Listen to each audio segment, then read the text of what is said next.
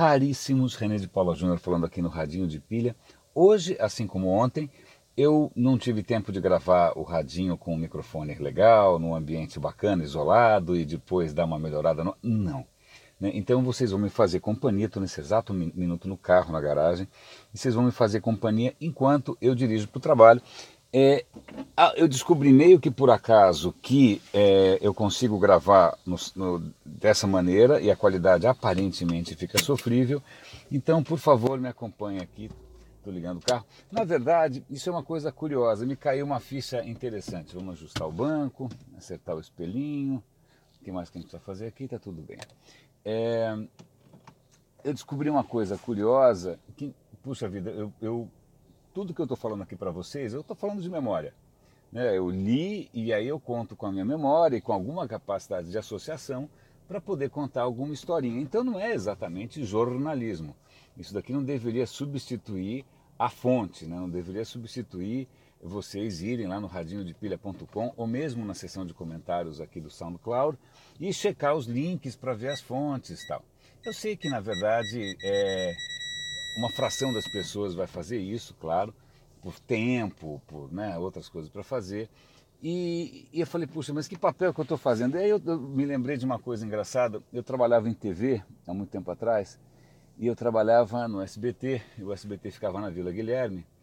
E o que acontece é o seguinte: a Vila Guilherme, naquela época, acredito que hoje ainda, é, inundava, inundava, chovia, inundava tal. E acontece que um dos apresentadores que era o Boris Casoy, que era o âncora do, do jornal do SBT, se eu não me engano, ele tinha um problema, é, ele tinha uma pequena deficiência, então quando realmente alagava a emissora, os bombeiros tinham à mão é, um bote, palavra, eles tinham um bote, um bote, um bote de emergência, justamente para tirar o Boris de lá. Tanto que por brincadeira, brincando com aqueles navios da linha Costa, né, que é o Gênio C, etc e tal, o barquinho chamava Boris C. Eu me lembro desse barquinho, ele ficava sempre encostado na entrada ali do SBT. E aí, o, o, o, num, num, desses episódios em que o Boris é resgatado né, do dilúvio, ele fala: Puxa, pela primeira vez eu estou realmente me sentindo um âncora. Né? Então, piadas à parte, eu acho que o que eu estou fazendo aqui, curiosamente, é o papel de um âncora. Né? Eu estou tendo a liberdade que muitas vezes um apresentador não tem de colocar é, coisas subjetivas a respeito dos fatos, dos, né, das notícias e dos fatos. Bom, uma introdução longa e só andei um quarteirão.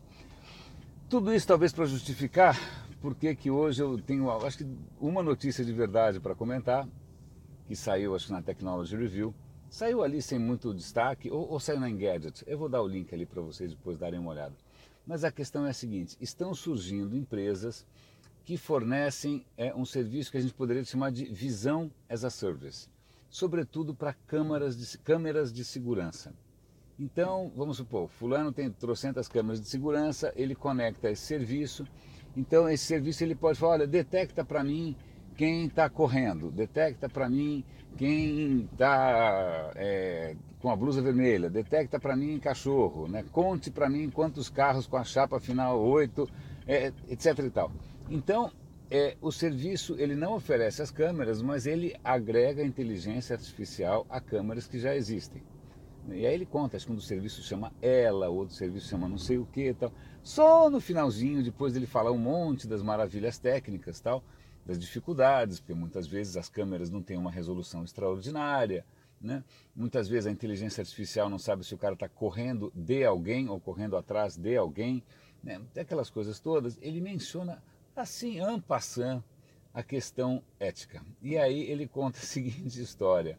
Eu tinha já num episódio anterior chamado a atenção por uma reportagem da BBC numa cidade da China, que eu não vou saber falar o nome, que os caras estão realizando um experimento que faz o Big Brother parecer brincadeira. A cidade inteira está coberta de câmeras, as câmeras todas estão conectadas à inteligência artificial e praticamente todos os cidadãos estão mapeados, né? Todos os cidadãos podem ser reconhecidos por é, inteligência artificial, por reconhecimento facial.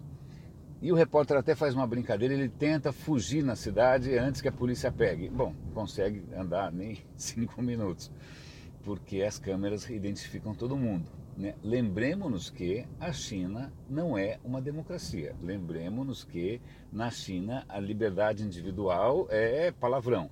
Lembremos que na China o processo judiciário é absolutamente opaco no melhor dos dias. Né?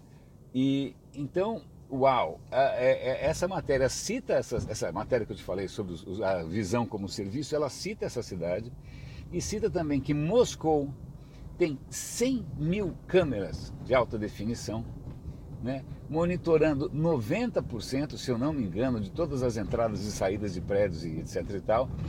E aí você lembra também que, curiosamente, aquele país gigantesco também não é uma democracia no sentido né, que a gente sonha. Né? A Rússia também não é, não, a liberdade de expressão é, é, é praticamente um pecado capital. Né? O sistema judiciário também é bastante duvidoso e não raramente as pessoas, é, as pessoas não grata, desaparecem ou com um tiro na testa ou são contaminadas com plutônio, aquelas coisas bonitas. É, e aí você pensa, uau, né? eu não sei se vocês leram, deveriam ter lido, espero que leiam um dia, o livro 1984 do George Orwell.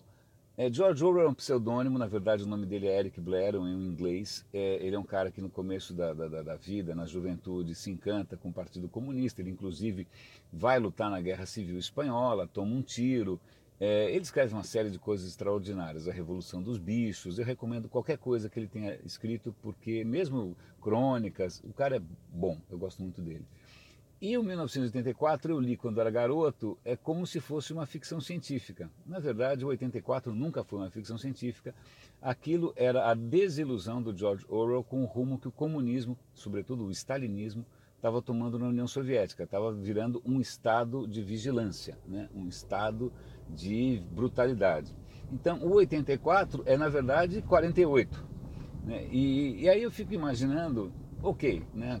assim que a internet começou e começou, ah, será que isso vai virar 1984? Um dos primeiros anúncios que, né, notórios e memoráveis da Apple coloca a Apple como a grande salvadora de um mundo que parecia 1984.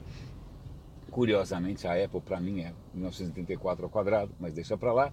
Mas é, eu acho que ninguém podia imaginar que, é, mesmo a gente tendo de uma maneira ou de outra escapado daquela coisa meio caricatural, né, de, um, de um, um Estado único, etc. e tal, é, a vigilância pudesse atingir é, esse grau. Né? E aí tem duas questões aqui para mim, não só a vigilância em si, né, a finalidade com que essa vigilância é executada, mas também a possibilidade gritante de erros, de falhas, de injustiças. Né? A inteligência artificial, como eu te disse, ela não consegue distinguir é, com clareza, muitas vezes, o que está por trás de uma cena. Então, daí até você ser condenado, julgado, perseguido, morto, né, por uma por um equívoco da inteligência artificial é imensa. Então fica aí esse, esse cenário, que é um cenário para mim, é, é difícil ter uma posição a respeito, porque você fala, não, a tecnologia nunca tem culpa de nada, a tecnologia é neutra, né, são as pessoas. Cara, mas só há pessoas, não, né, não existe tecnologia sem pessoas. Então não dá para a gente imaginar uma neutralidade ideal, porque a tecnologia não, não coopera no vácuo, né? Alguém encomendou, alguém desenvolveu, alguém está pagando e alguém está pagando é, metaforicamente o preço por isso também. Então fica tudo, na verdade, é, nas mãos de escolhas éticas, que é sempre uma bandeira que eu estou levantando aqui, pateticamente, pateticamente, porque é, é, bom, não vamos entrar muito nesse mérito, se bem que hoje é um dia 24 de janeiro. Eu espero que seja um dia tão histórico quanto outros da história nacional, proclamação da República, seja o que for. Agora são 20 para as 9, mais ou menos, então é cedo para dizer se o Brasil vai finalmente se permitir um futuro melhor ou se a gente vai continuar prolongando o nosso passado é, anacrônico. Mas sem digressões, a, a última coisa que eu quero comentar com vocês hoje é, enquanto a gente né, prende a respiração aqui por causa do julgamento em Porto Alegre, é uma curiosidade. Na verdade, é uma coisa que, que eu posso contar simplesmente porque eu sou velho. Né? A, o Facebook recentemente lançou uma unidade de tempo, o Flick. Né? O Flick, ok, para que, que o Facebook vai lançar uma nova unidade de tempo? na verdade para resolver um problema técnico. Né? Quando você lida com vídeo, quando você lida com realidade virtual, o sincronismo né, entre o vídeo e o áudio, entre a, a, velocidade com que as coisas se mexem e tal, começa a ficar um problema. Então, então eles resolveram criar uma unidade artificial, bom, toda unidade artificial, né? mas uma unidade nova chamada Flick.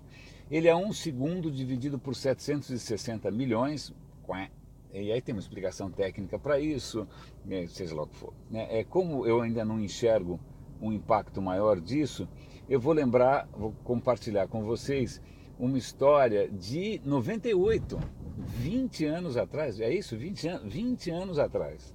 20 anos atrás, uma marca de relógios suíça, a Swatch, eu não sei se é, ainda existe Swatch, passei no shopping outro dia, os caras não desistem.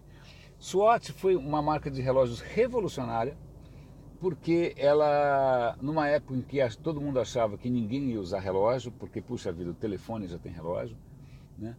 A SWAT falou, não, não, não, não. O, o, eu quero que, criar um relógio que seja interessante para quem gosta de moda, pra, é um relógio mais descartável, ele é feito de plástico. Né? Veja bem, a Suíça, para a Suíça fazer um relógio de plástico é uma disrupção violentíssima, porque a Suíça tinha a Omega, a Suíça tinha o Rolex, né? Eu, eu, eu, trabalhei já, já tive um chefe que era engenheiro relojoeiro e tinha trabalhado na Omega e tinha inclusive entregado para um dos astronautas da missão Apollo em mãos, eu vi esse pôster autografado, um cronógrafo da Omega para ser levado à Lua. Nesse patamar. Então os caras eram os reis da precisão mecânica. Né? E aí eles quase foram é, suplantados, disruptados, seja lá o que for, pelo relógio a quartzo, que tinha uma precisão, e ainda tem uma precisão monstruosa, a preço banana, né? sem nenhum... Né? Bom, é, eu sei que a SWAT, na verdade, representa uma reação da Suíça a essa disrupção do quartzo. Eram relógios a quartzo de plástico, ainda são. Né, você trocava pulseira, a pulseira era bonita, tinha, é praticamente tratado como item de moda. Em 98, os caras fizeram um movimento extremamente interessante. Eu dei uma olhada hoje para ver os detalhes. Num evento lá, inclusive com a bênção do Negroponte, para quem é mais novo, o Negroponte era um cara que era um evangelista né, da, do futuro digital, um cara do MIT. Eles lançaram uma própria unidade de tempo com relógios acompanhando. Essa unidade de tempo chamava bit. A unidade de tempo, como é que era essa unidade de tempo? Eles pegavam o dia e dividiam em, como é que era a história? Eles dividiam em mil. Mil? Era isso? É, acho que era isso. Sei lá, pegavam um dia e Ana falava o seguinte, um dia não tem 24 horas, é, cada hora, você esquece tudo, o dia tem mil, mil, mil bits. Pega quanto dura um bit, divide por mil, isso é um bit. Então, o tempo agora vai ser contado em bits. Então, por exemplo, agora seriam, eu estou chutando, 575 bits. Qual é a graça disso? Bom, primeiro que, não sei se vocês lembram, mas fazer conta com tempo é um porre, né? porque é um sistema hexagesimal, é isso? Hexagesimal, com base 60, é, fazer conta com o tempo é chato. Então isso eliminaria essa dificuldade. Em segundo lugar, não haveria fusos horários. Esse horário do bit seria universal. Então, se são 500 bits aqui em São Paulo, são 500 bits em Londres, porque seria o horário do planeta. Para quem já teve que marcar aqui conference call com gente de tudo quanto é canto, isso seria uma salvação. Né? É, Curiosamente, aí vem uma parte que eu não sabia, essa não é a primeira vez que se tenta fazer um sistema de tempo decimal. É, aparentemente os chineses já tinham uma coisa parecida lá atrás, há muito tempo atrás, mas depois no século XVII adotaram o nosso sistema.